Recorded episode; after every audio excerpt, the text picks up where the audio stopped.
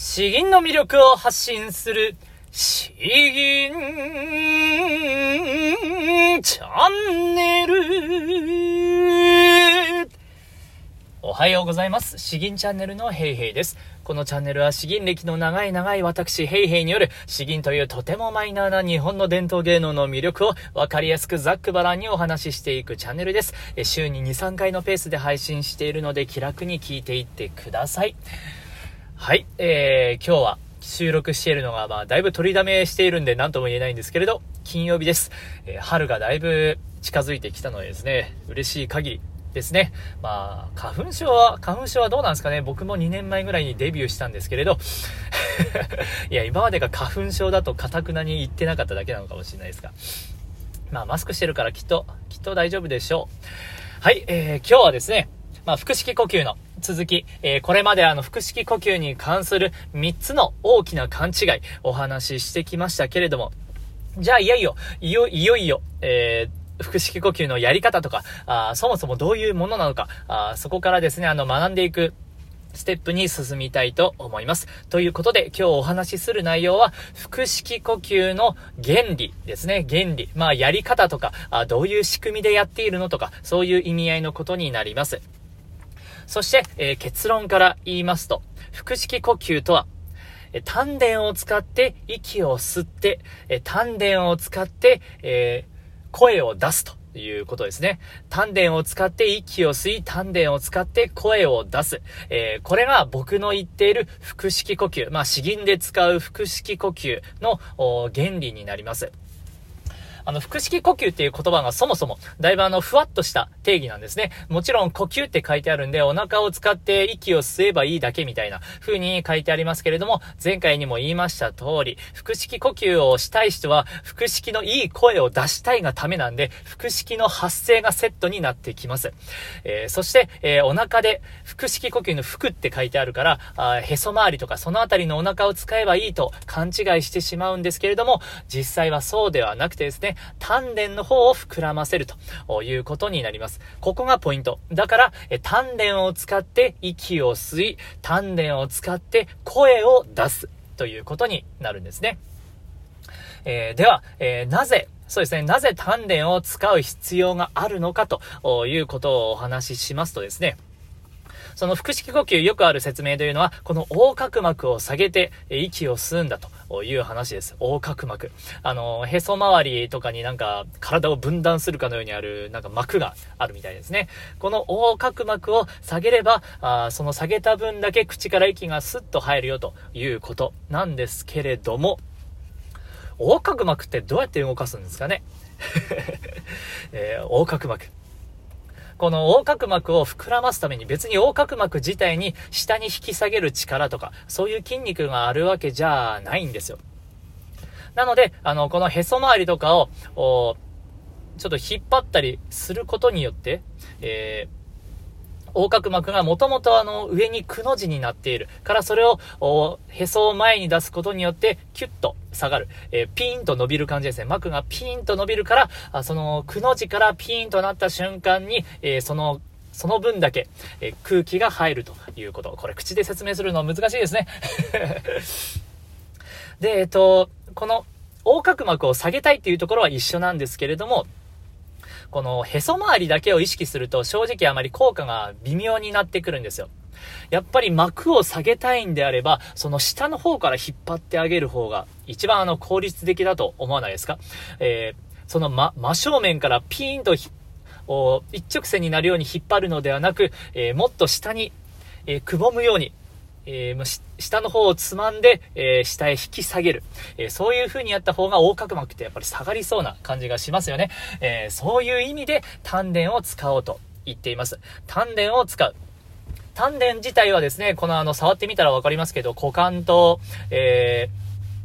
へその間ぐらい。なので、へそよりももっと下の場所になりますけれども、そこは、あの、意識的に膨らませたりすることができるんですよ。で、そこを膨らませてあげるとですね、えー その分だけ横隔膜がギューッと下に引っ張られるようになるんです。であと、横隔膜を膨らませようとすると、セットでへそ周りも膨らむようになるということですね。えー、なので、えー、あの、横隔膜を下げるために効率よく、効率よく下げるために、えー、丹田を動かしましょうということになります。なので、えー、横隔膜を使って、えー、丹田をつ、あ、違う、丹田を使って息を吸いというところが、こういう意味になるわけです。まあ、あのこの後たくさん話しすぎると今日僕仕事遅れちゃうんで、えー、この辺にしときますけれども どういう、今日お話ししたいところ伝わりましたでしょうか？えー腹式呼吸の、まあ、原理というものはですね、丹田を使って息を吸い、丹田を使って息を吐くということです。そして、えーなぜ丹田かというとですね、より効率的に横隔膜を下げることができるからということになります。丹田の方は手を当ててみればわかりますけれど、そこを意識的に動かすことができますので、えー、それであればコントロールできるよということです。伝わったかな？もうちょいあのーペラペラ喋れればいいんですけれども、まだ、まだ自分の中でもうまいこと。あと5回10回喋ればいいんでしょうね。まあまあ、えー、これ これぐらいでなんとか伝わってくれれば幸いです。では後半の方、移り、移りたいと思います。今日の詩吟はですね、あの、今日収録しているのが3月26日か。6日ですね。うん。まあ、あの、結構ニュースで戦争の話が出てきたので、僕もなかなか衝撃を受けているんですけれど、ロシアのウクライナ侵攻ってやつですね。えー、だいぶ、うん、自分の生きている時代にこんなことが起きるのかというようなことを思いまして、えー、まあ、ちなんでというのもなんか変な感じですけれども、実際に、その、中国に戦争を仕掛けた時の、この野木マレスケ将軍ですね。え、錦州城下の策、えー、実際にあの戦場において、え、作られた詩がありますので、そちらを吟じていきたいと思います。錦州城下の作、乃木マレスケ。え、先に詩文読んでいきますね。参戦草木、うた香料、十里、風生草し、新戦場。セイバー進まず、人語らず。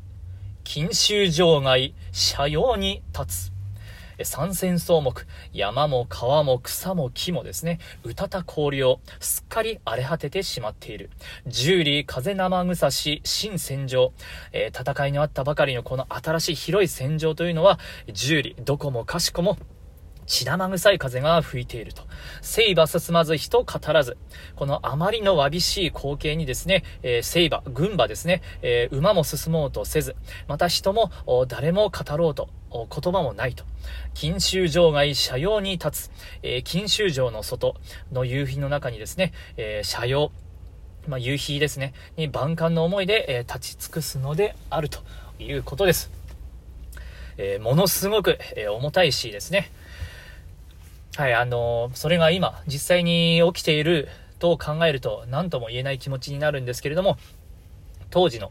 当事者の人が、あどういうふうに、えー戦場に立っていたのかというところがわかるかなと思います。まあ、この作者に関してもいろいろ賛否両論あるとは思いますけれども、まあ、詩文として、えー、感じるためには、感じる上では、あとても素敵な詩だと思いますので、ぜひ聴いてみてください。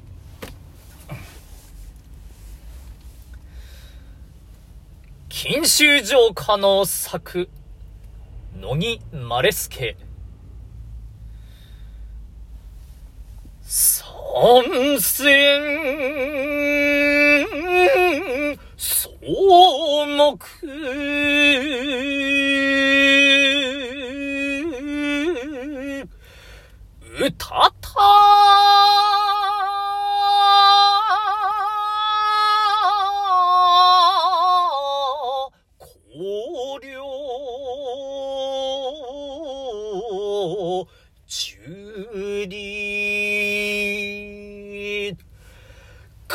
風、生臭し、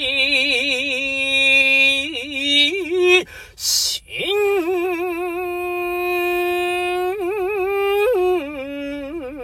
戦場、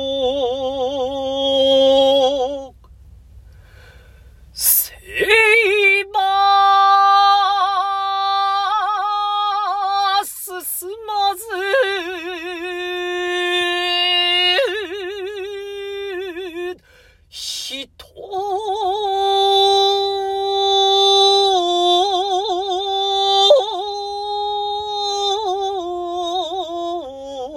語らず、禁酒、場外、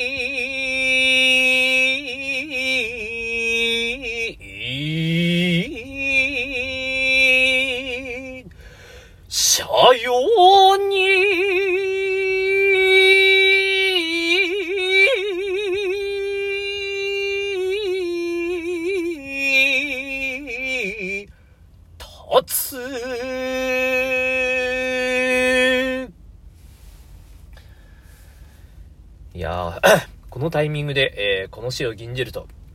なかなか、えー感じるものが違いますね。えーさらに言うとやっぱり腹式呼吸。ここでまあ言うわけじゃないですけれども、あの、喉で吟じるのと、おお腹を使って吟じるのではですね、えー込めたい感情、感情を込める、えー力がだいぶあの変わってきたりするので、えーぜひぜひやはり、えー腹式呼吸、身につけられた方が、あもっと詩吟を楽しめる、感じることができるんじゃないかなと思います。うん。ということで、えー、今日は、えー、最後若干しんみりしちゃ、しまい、しちゃいましたけれども、えー、またあの、あさってぐらいに頑張って配信したいと、楽しく配信したいと思います。えー、リクエスト等あればよろしくお願いします。詩吟の魅力を発信する詩吟チャンネル、今日は以上です。どうもありがとうございました。バイバイ